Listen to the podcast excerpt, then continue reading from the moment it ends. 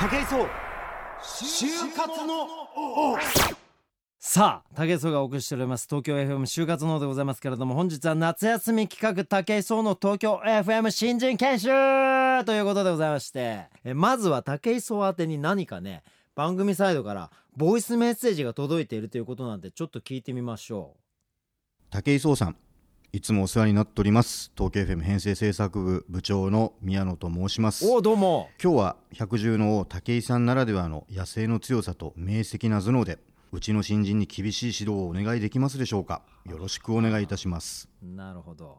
東京 FM 第二営業部部長の越川です。あら。武井さん。どうも。今日はうちの新人がお世話になります。はい。えー、と見た目はちょっとひょろっとしておりますが、まあ、根性があると思いますのでビシビシと鍛えてやってくださいということでございますけれども、えー編成制作部の宮野部長そして第二営業部の越川部長からなんと新入社員がこの番組にゲストとして差し向けられたということでございますね。ということでつい昨年まで就活をしていたこの東京 FM の新入社員なんと250倍という倍率を乗り越えて入ってきた精鋭でございますから、えーどんなねもう猛烈な獣がやってくるのかちょっと今から楽しみですけれども。ええ。早速今日はお二人の新入社員にいらしていただいております。どうもはじめまして。はじめまして。どうもこんにちは。よよろしくお願いします。すよろしくお願いします。えーそれではまず元気に自己紹介いってみましょう。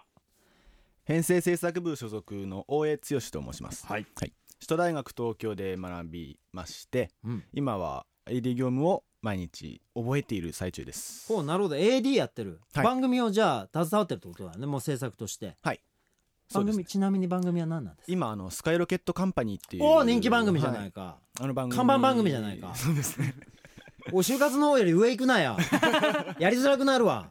はい。あそう。あとアグリズムっていう番組を担あ当してます。アグリズムとはい。スカイロケットカンパニーを、はい。あなるほど。ちょっとなんだえまあまあいいラインいってるな。いやいや前の僕の前に AD だった方がうん。営業に行っちゃいまして、あなるほど。その空いた枠にそのままちょっと入っスポット入ったじなんですけど、はい。ほら希望いいいね。でもいい。あ面白いね。スペイン坂スそうです。スタジオでやってんだね、スペイン坂ああそうなんだ。あれ面白いんだよなあの番はい。組、人気あんだよなあれ。チキショー。負けてらんねえなチキショー。なるほど。そんな大江くんでございますけれどもね、はい。えーよろしくお願いしますね。よろしくお願いします。そして岡田くん、はい。自己紹介お願いします、はい。第二営業部所属の岡田圭介です、えっと慶応大学を卒業して。出た KO ボーイ 今は営業にいまして、うん。えースポンサーさんを探して電話をかける日々を送ってます。岡田くんはあれだな。はい。KO ボーイっぽくないな。慶応ボーイっぽくない。うん KO 感を全然出してこないね君は。福沢諭吉の香りがしない。一切しないな。ひょろっとしてるって言われたんでちょっとごぼうみたいな感じ、ごぼうってほどだごぼうってほどじゃないけどな。日焼けするとまたごぼうになると思あそうなんだ。なるほど。KO っぽくない KO ボーイ。なんかね俺あそうなのね、うん、2人ともそういう。ただこのなんだろうなルックス的にはもうあれなんだよな。2人ともちょっとこう素朴な感じなんだよな。はい。はい。ワイシャツのくたびれ具合もはい。先ほどお伝えした通り、はい。素朴な青年の感じなんだけどもそんな2人がこの東京 FM 難関の250倍と言われる倍率をくぐり抜けたストロングポイントが必ずあるはずなのだよ。ストロングポイント、ええこの就活王のリスナーたちも多分耳を傾けたいところはそのあたりだと思うのだよ。そうですね。はいええはいあのーね各各部長さんが差し向けてきた、あのー私に対する資格でございますので、はい部長さんたちも認めた何かがうんそこにあ存在するんだろうなと思っているんだけども、はいはい。なんか自己評価的に自己分析的に俺のストロングポイントはきっと就活中はこれだったんだろうと思うなんかポイントなんかあるのかい？はい。じゃあ、ええはい。どうだい？大江君まあストロングポイントでもそれだけを武器に戦ってきたものがあるんですね。おある。はもう何か一つある。音楽だったり音楽、映画うん。に関する知識量うん。というかまあノイナイと比べたらうん。まあ負けないよねっていう。本当？はい。あそう、はい。あ映画音楽すげえ詳しいんだ。はもうずっと学生時代それだけで。あそうなんだ。はい。なるほどね、はい。そこがなんか就活に生きた。TFM 打ちを受けた時にはうん。もうそこだけでしたね、あそうなんだ、はい。なるほどねもういいエントリーシートが決め手だったかなって自分では思ってるんですけど、あなるほど。エントリーシート。はい、ほそこにまあ1枚だけ写真を貼ってくださいっていうページがありまして、うはいはいはい。自分をアピールできるような写真を貼ってくださいねなっていう。るほど。はい。はいそこにまあ僕は自分の部屋にうん。当時山積みにしてた CD 多分2000枚ぐらいあったと思うんですけどほう2000枚の CD を全部と写真を撮りまして、はいはいは引きで。いはい。それをババッと貼りまして。はで、まあ、本もすごい読んでたのでほ本の写真も映画の DVD の写真もバンバンバンって載せまして。なるほど。本は何冊ぐらいあ大体。本もでも数百冊いやでも CD と同じぐらいあると思いみたいなあますそうなの、はい。2000、2000ぐらい。そうですね多分。うわ、はい。すごいね。ちょっと大学時代が長かったので。あなるほど。なんかアンケートによると2つ学部行ってると。はいそうです。なんか6年ぐらい大学行ってるみたいな。そうなんです感じに書いてあると。はい。なんか専攻変えてんだよね。こ途中から考古学みたいなことに変えてるっていう。そうです。経営から入って考古学に移ってっていうところで、まあ時間もあったんですよね。やっぱ6年あるんで。なるほど、はい。で俺と一緒だね。俺も6年大学行ってるから。あそうなんです。俺も最初法学部4年間行って卒業して、あの違う大学の商学部に移籍して、はいはいはい。まあ俺はそれに2つ目は俺陸上やるためだったんだけどあもなるほうん、6年。同じだね。俺と同じ6年間大学行って、どはいい、ろんな宝物を掘り出してきたと。はい。大学っていいよな。よかったですね。大学っていいよね。いろんなもの手に入るはい。楽しいしな、はい。勉強もなんか好きなの見つけるとすげえ楽しい楽しかったんですよね考古学とか絶対楽しいじゃん。楽しかったです。もう大学でしかできねえしさなんかさ最初の入り口とかさ、はい。でしかも結構大学ってあの有名な先生とかいたりするからさ、はいはいはい。いきなりそういうなんかねゴール指し示してくれる人いるもんな。そうです。あんないいことねえよな大学ってな。なはいだからそう皆さん本当にね大学の楽しみそこなのよ。はい。はい。なんか各分野の専門の人が必ずいるっていうね、はい。はいそこで話に聞きに行っちゃえばもう本読む必要もないぐらいの、うん。ね現場で生るきる知識をそのまんまさ先生とかってくれるじゃない。はい。あれ醍醐味だよねやっぱね。あれがやっぱりそうですね。それにやられて6年いっちゃったそうですね。でその間に映画と本読みまくってみたいはない。知識増やしちゃったみたいな、はい。そしたらその写真を ES に貼りまくったと。はい。それ結構評価を受けたの？もう面接の時も基本的にまあそこについて触れられることが多くてですね。うん。あそであどんな音楽聴くの？から始まり、70年代からまあ50年代ぐらいから聴いてるんですけど、ううん。今までずっと聴いてますみたいな話をすると、どんなジャンルの？ジャンルのって話になりうん。でもブルースが一番今は好きででもまあもちろんブリットポップも好きですし、うん。エレクトロも聴きますしみたいな話をするんですけど、うん。まあ結局ブルースの話で盛り上がりましたね。なるほど、はい。まあ。あそれはなんか面接官の方となんかシンクロするところがあってみたいな。そうですね。はあ、じゃあつながったわけねちょっと。はい。心的にも。そこで。それを生み出したのがその ES の膨大なる CD たちの写真とそうでかだったってすそこことなのね。で貼ったことが良かったかなと思います。なるほどね。その自分の趣味とかあの専門分野を ES に押し込んでみたってことなのね、それがスストロングポイントになりはい。TF 面入社のきっかけになったわけですな、と思います。まあ確かに映画とかやっぱり音楽の知識が深ければやっぱりラジオに生きることも多いかもしれないもんね。そうです。映画会社とも受けたんですけど、うん、最終的に毎日映画のことやるのかと思ったんですね。映画会社入ったら。はいはいはい。でもラジオであれば幅広いよね。いろんなことをうん、活かせる場面がきっとあるなと思ったので。こちらで進んでいったっていう感じですかはあなるほどね。運命的なじゃあ出会いをしたわけですね。そこでね。ねはい。何がね惹かれるもの。あなるほどね。250倍をくぐり抜ける何かを一つ持ってましたな、ありがとうございます、はい。岡田君はどうなんだよはい。えっ、と僕はこの東京 FM だけ、うん。えっと営業希望っていう風に書いてました。エントリーシートで。えそれはどういうこと？な他にもラジオ局とか受けてる？受けてました。他にはあそうなんだ。どのぐらい受けてるの、えっ、とラジオ局で他には3社。えーテレビ局も3社。ほまあそれ以外の一般企業で30ぐらい30社ぐらい。まあまあ言っとるな。はい。ES も結構出して。出しまくりました。面接も行って。行きまくりました。あそう。え何個ぐらい泣いてもらったの？内定もらったのは東京 FM と合わせて2つ。あ3つ二つ。で三つですね。すいません。あそうなんだ、はい。やるねさすが慶応ボーイだ、ね、いやいやありがとうございます。決めてくるね。やっぱ決めるの慶応ボーイだと思うんで。慶応ボーイだね、は慶応してきた。もう、はい。各有名企業たちを慶応してきた。わけね。あなるほどね。そのあえで他のところは営業じゃなかったんだ。受けたのは。番組制制作。作でで受けて、はい。ダメだった。ダメでした。あダメだった、はいやっぱりラジオで番組作るのがやっぱり一番花形かなと思って自分もそこに行きたいなっていうふうにもともとラジオ聞いてたんで。えで思っていたんですけども、東京 FM だけはちょっと特別に感じていてえあそうなんだ。スクール・オブ・ロックっていう番組を中学高校でずっと聞いてたんで。ああそうなんだ。何度かここで働きたいなって。憧れの曲だったはいあの公共周り車で走ったりする車で走ったりするあー東京 FM だよなんつって。そうなんです。思うんだよね。思うんここですやっぱり千鳥ヶ淵過ぎてさすごい。ここ坂降りてきがちにさ右目に見える東京はい。FM すげえ目立つんだよね。建物が綺麗なんですよね。目立つよな、はい。これな。なんかな。ああそこであの番組やってんだなんて俺も思いながらね、はい。い、た時期あったよ。俺実はね、はい。10年も経たないかな。67年前になんか東京 FM のなんつったらいいんだあのブリッジ番組みたいな枠が1個空いたなんつってはい。それややらないみたいなのを知り合いから言われたことがあったんだけどはい。やるやるなんつって俺東京 FM やラジオやるの夢だったんだよねなんて言ってたんだけど流れちゃってその話が。でおいチキショーと思ってたらこんなレギュラー番組いただいたりとかしてやっぱご縁があったななんつってね。そうですね。いません本当に。自分から滑り込みに行こうと思ったら向こうさんからオファーが来たみたいなね。ありがとう逆転現象起きましたけどもありがとうございます本当にね。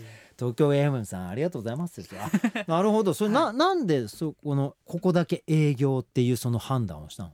はいえっとやっぱりエントリーシートって学生時代頑張ったことみたいなのも書くんですけれども、はいはい。そこで僕が書いていたのが、うん。予備校でアルバイトをしていて、うん。こうチューターって言って高校生の受験相談に答える、悩みに答える相談室みたいなところろにいるお兄さんね。そうです、うん。あれをやっていたんですね、はいはいはい。4年3年ぐらいやっていて、だいたい100人くらいの高校生と話したなっていうふうなことがあったんですけれどもそういったことを頑張って、まあ、誰かの元気づける役目になりたい。誰かの後押しをするような人になりたいみたいなことをずっと書いていたんですが、うん。それってやっぱり番組制作っていうよりもうん。やっぱ営業の方にいろんな人に話をしに行ってその人の課題をラジオで解決するみたいなはあ。ところが営業営業の仕事かなっていうふうに思っていたんでなるほど。じゃあこっちで書いてみたら説得力が自分にも持てるんじゃないかなというふうに思ってちょっと戦略的にああ考えました。じゃあもうぼんやり就職っていうものを目の前にして、はい。じゃあラジオの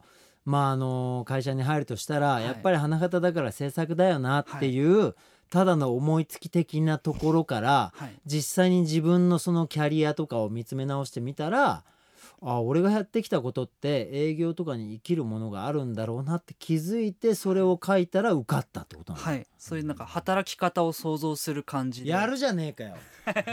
慶応ボーイやるじゃねえか早稲田っぽい慶応ボーイやるじゃねえか ありよがとうございます。マジで？はい。あそういうことね。これちょっとあの参考になるだろうねリスナーの方々にもねなんか今の2つみたいなところはやっぱり自分のそのなんだろうね過ごしてきた時間とかい使ってきた時間の中の濃いものをそこに落とし込んでみたら引っかかる何かが生まれたっていう。はい。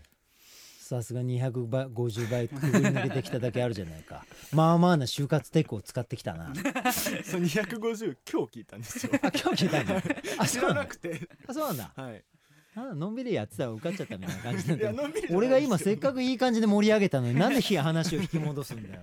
えー、そうなんですよ。つってなんかキラリンみたいなの欲しかったのに。そういうその辺がまた謙虚でいいね。東京 FM っぽいねありがとうございまありがとうございす。ますちょっとねあのー局によってほんとさスタッフさんの感じ全然違うよね。あそうですか。うん。なんか販売機で売ってるドリンクも全然違うもんね。あそこ違いますか。うん。なんかあのー東京 FM は見たことない炭酸飲料とか売ってる。よ ねうん、これ初の炭酸飲料だなみたいなやつが売ってんだけどはいはい。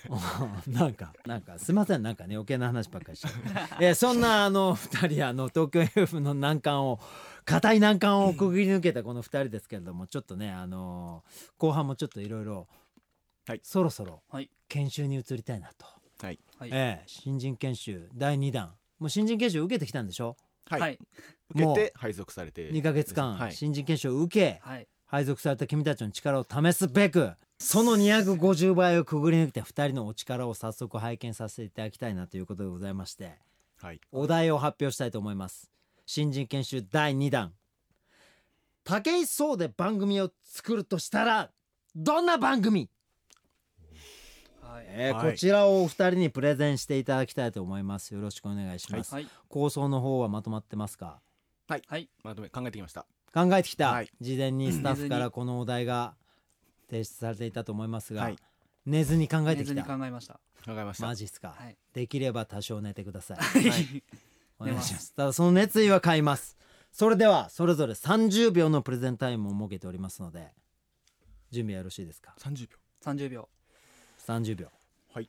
まあ押し巻きはお任せします熱意によっては押しても全然 OK です。はい。いいですか？そしてもう完遂したと思えば巻いても結構です。はい。その辺はお任せします。30秒ビタリで止めてくださっても結構です。はい。どれも評価させていただきます。よろしくお願いします、それではまず大江くん。はい。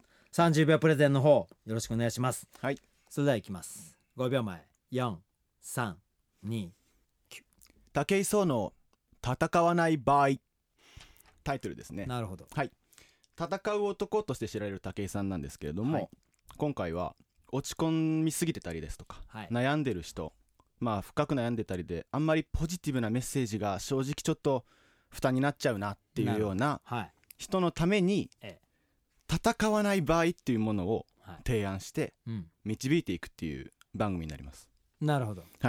こちらはまあレギュラーではなく半年に1回ほどで特別番組としてうん悩みだったりいじめだったりの問題にちょっと寄り添うような形でうん。向き合ってもらいまして、うん。ちょっと暗めのトーンの、まあ、音楽だったりとか、うん。そういった時にそんなに元気な曲じゃなくてもこういう曲もあるよっていうような曲と一緒にうん。そういう武井さんの面をうん。見せていただきたいというものになります、まあ、いわばうん。戦士の休息のような番組ですね、なるほど、はい。まあお悩み相談番はい。組みたいなことにするってことですね、はい。それに合わせた選曲なんかもはい。入れつつ、はい。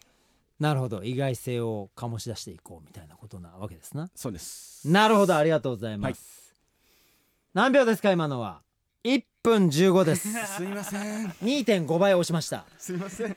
えー、ちょっとね尺取りすぎたっていうのはまあ私も相づちしちゃったのもありますけれども、はいえーまあでもプレゼンそうですね。いかがでしょうかねこれ。65点。65点。ええ。まずです。まああの企画自体はいいと思います。はい。私、あのお悩み相談得意分野です。はい。えーありがとうございます。その辺を多分見ていただいたのかなと思うんですけれども、えーそこを拾っていただいてそして選曲もそんなに元気な曲じゃなくていいよと、はい。意外とね落ち着いた。ちょっとこうあそこあなるほど。ってこうスッと聴き入れられるような曲なんかも選曲さしていただけるということでなかなかいいなっていう思いがあるんですけどもタイトルが良くない。あ戦わない場合。あはい。もうちょっとなんて言ったらいいんですかね。弱い。ワードが弱い。はい。ね。これちょっと俺気になったんですけどね、はい。これは多分あのそれはもう常日頃宮野部長から言われてます。ーマジで？タイトルだけだとむしろ。あそタイトルだけだっていうのはタイトルだけがもうむしろ大事なんであって。う、うん。あタイトルだけが大事、はい。あなるほど。宮野部長そうやって言ってる。言ってしまえばタイトルでもう決まるうわー宮野部長すいません。武井壮同じ意見でございます。宮野部長何年目ですかね宮野部長。ラジオ歴15年の宮野部長と、えーもうね芸能歴3年の武井壮がまさかね5倍の時を超えて同じ意見だと思って すいません。なんかおこがましいですけどすいませんね。いやそ本当にねタイトル大事だと思いますよ。はい。はい、なんかねやっぱりあのタイトルってやっぱパンチ力だから、やっぱりそのなんていうの番組のイメージとか番組のその存在すらをもう左右するのが番組のタイトルだと思いますから、でやっぱりあの君の今やってるスカイロケットカンパニー。はい。なんか聞いただけで少し陽気な気分そうですね。になる清涼感もありうん、か軽やかさもあるし、なんか突き抜けていく感もあるって、はいはいはい。俺すごい秀逸なタイトルだと思ってて、ね、うんかきくけこはまたね聞きやすいんだよ。かきくけこは、はい。ああこれいいんだよなるほねだからちょっとタイトル。はい「戦わない場合」やっぱ弱いよちょねっと置いちゃいましたね。うん。なんだろうね。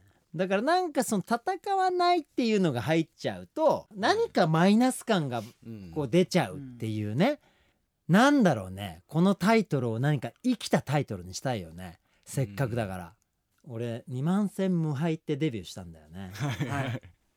だけど、もう戦わないという意味を込めて2万戦ドローみたいなもうでもタイトルじゃねえな。タイトルじゃねえななキャッチフレーズみたいになっちゃってるな。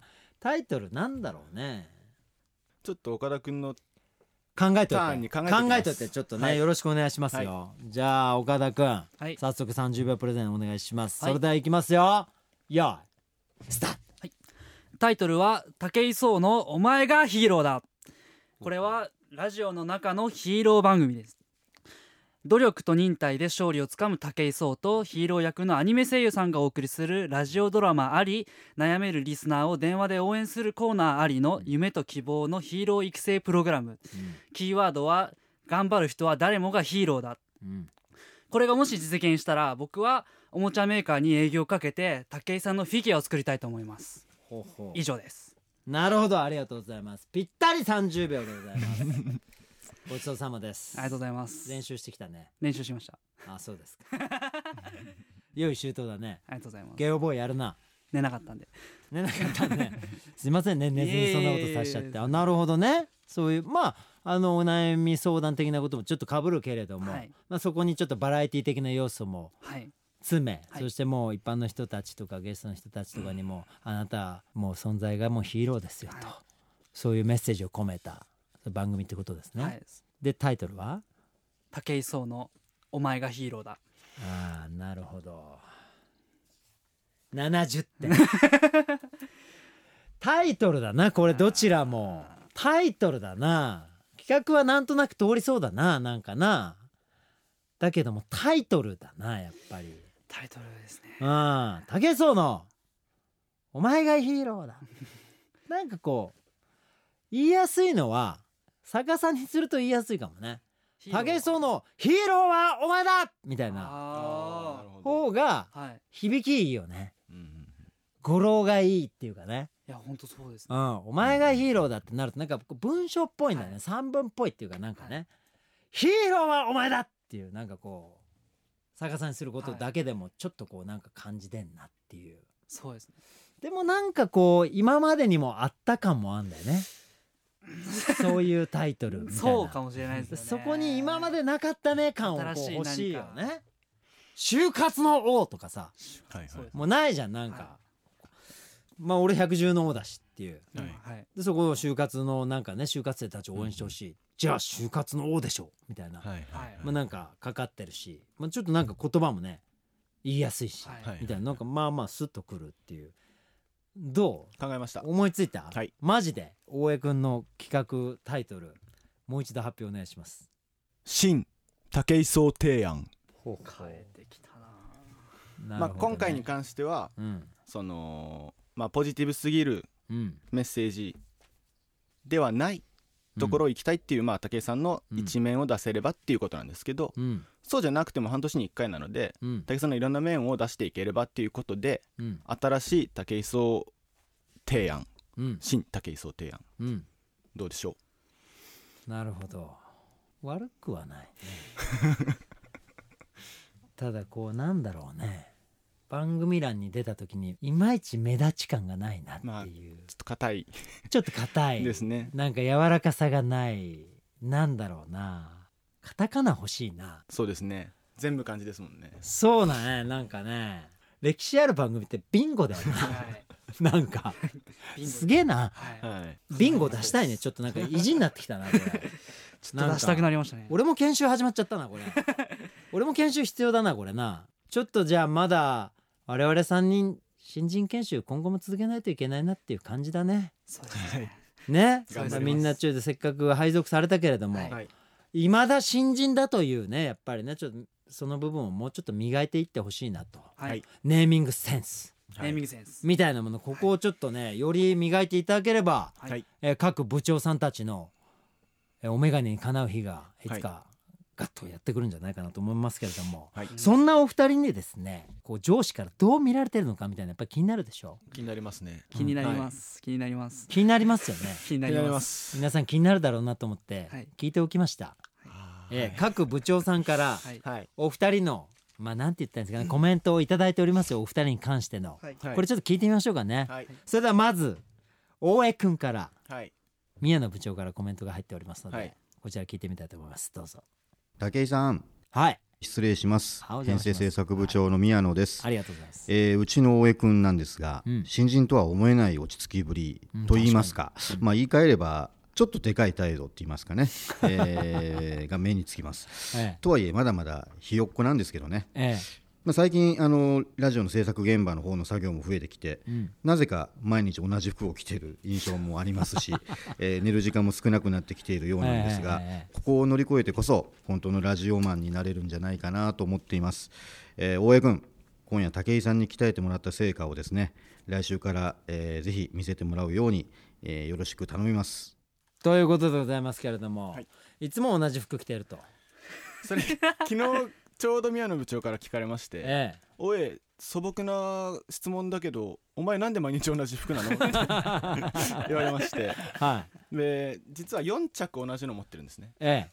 白回してると、で、はい。もう朝起きてうん。ご飯食べてうん。会社向かううん。間に今日何着てこようかなっていう考えを差し挟みたくなかったのでなるほど、もう同じの揃えたんですけど、うん、昨日言われて今日そうだ収録だと思ったので、うん。今日これ実は違うシャツです。あそうなんだ。はい。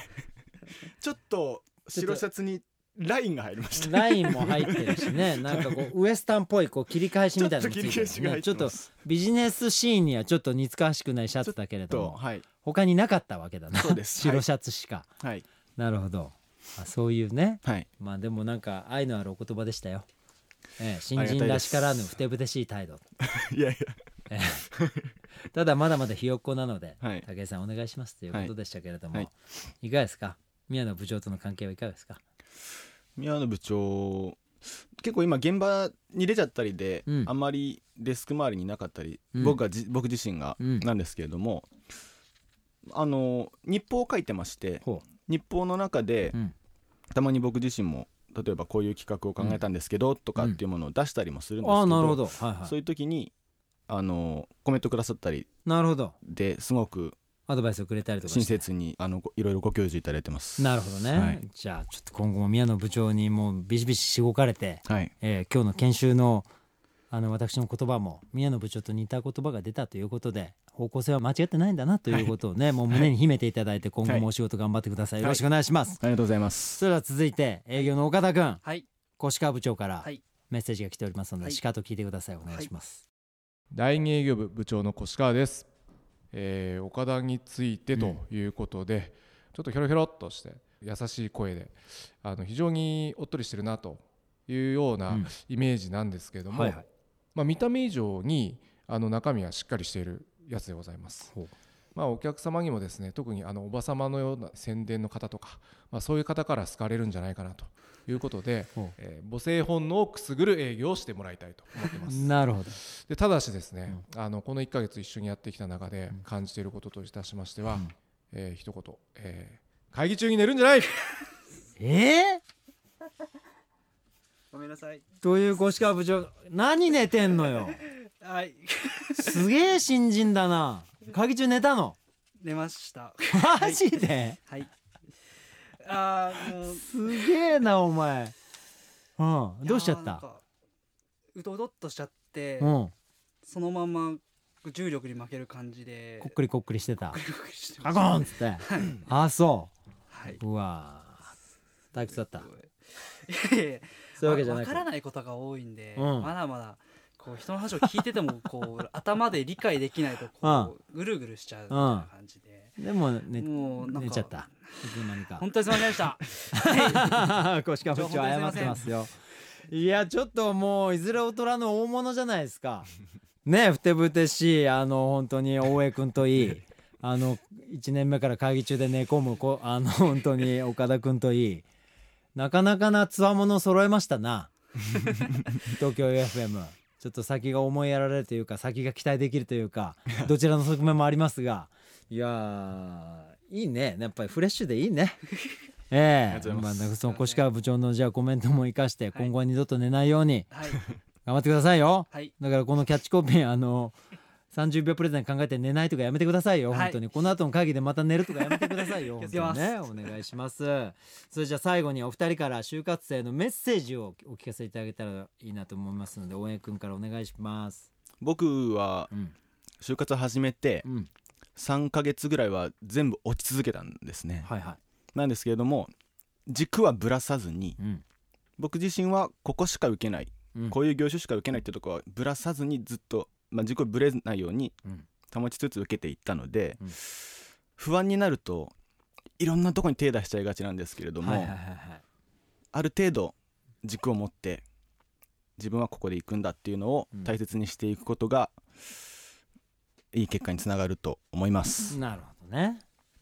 うんそういうご意見でございます皆さん。確かにね軸を持ってる人はあの彼みたいにあの学生時代にねいろんな趣味があってとか映画とか音楽が大好きでっていう軸を持ってる人はそれが多分生きると思うから多分信じて進むのはいいと思うね、はい。ただまだやっぱり軸見つかってない子とかもいるからね、だからそういう子に関しては新たなこうえこんなところももしかしたら楽しいかもみたいな発見もあるからこう両面いけるよね。はい、だからこういう軸を彼みたいにあの持ってる子はその軸をぶらさないっていうのは大きな武器になるかもしれないね。ありがとうございます、はい、それじゃあ営業の岡田君お願いします。はい。えっ、とよく遊べばいいと思います。やっぱりあの人に話すことでやっぱ自分、例えば自分の面接のうん。セリフにしても、うん。人に話すことで、うん。だんだん考えがまとまっているくるっていうところがはいはいはい。あるので、うん。あのいろんな人と話さないといけないと思うんですね、うん。親にだったり、まあ、友達就活をしている友達だったり就活をしていない後輩だったりっていう、うん。いろんな人に話しかけてみて、うん。あのちょっとわからないところがあったりしたら聞いてみるとかっていうのを続けるうん。ことが大事だと思うんで、うん。そういうのが一番いいのは友達と遊んでる時に、うん。ふと自分のことを話してみたりすればはやっぱり遊びながらうん。そういう自分とか人のあの魅力みたいなものにも気づけるっていうのがあると思うんで、うんそれを一番大事にしてほしいなと思いますね。なるほどね。これはもう多分会社に入ってからのことも示してますね。あの会社に入ってからもやっぱりね自分で自分の作業してるだけじゃやっぱり広がらずにやっぱチームができませんからね、はい。あのゆもう本当にあの社員の皆さん全員何ですかね先輩でもありはい。友人でもあり家族でもありというような形でどんどんどんどん関わってはい。話して、はい。よく知り合って、あのー絆を深めていくってことが何か武器になるってことですよねきっとねはい多分そうかなと思います。無理やりまとめましたけどね そうしていきたいと思います。そうですね、はいそして二度とやっぱり会議中に睡眠を取らないというはいはい。そういう強い決意を持ってすいませんね なんか寝たことばっかりねよく寝ます。腰かよく頑張って頑張ってよく寝ます。はい。なるほどねまあちょっとそんなあの2人からの、えー東京 FM 新入社員のお二人からのメッセージでございました、えーリスナーの皆さん何か参考になることがあればぜひ実践してみてくださいよろしくお願いしますそれではお二人今日はどうもありがとうございましたありがとうございましえた。ー素敵なラジオマンになってくださいよろしくお願いします、はい、よろしくお願いします。ありがとうございました。ありがとうございましたあ。りがとうございます。武井壮就活の王東京 FM 武井壮の就活の王そろそろお時間となりました番組では皆様からの声を大募集中でございます、えー番組ホームページからどんどん、えー皆さんの声を届けてください。よろしくお願いします、えー今日はねあの東京 FM こちらの局の新入社員のお二人にねフレッシュな二人に来ていただきましたけれどもこれからねあの素敵な番組をたくさん作ってくれることをあの願っております。そしていつかあの一緒にお仕事できることを願っておりますので2人とも素敵なラジオマンになってほしいなとそう思う限りでございますけれどもあのそんな新入社員に今日来ていただきましたけどリスナーの方もねぜひいつかあの就活のを聞いて僕も就職決まりましたと。この会社の新入社員になったんでぜひゲストに呼んでくださいみたいなねそんなメッセージ俺待ってますから。ええ。ね。なんでとにかくまああの会社に就職することだけじゃなくあの自分の仕事を見つけたよとかなんかこの仕事をスタートしましたとかこんな会社に配属決まりましたとかなんかそういうメッセージもあればこの番組のホームページから送っていただけると何かね私もあのこのラジオをやっててお何か一つ生まれたんだなっていうようなそういうやりがいをあの皆様からの声でいただけると思いますのでそういうふうにあの今後もつながっていきましょうということですかね。ということで、えー、竹井壮の就活のまた来週もお聞きください。よろしくお願いします。さようなら。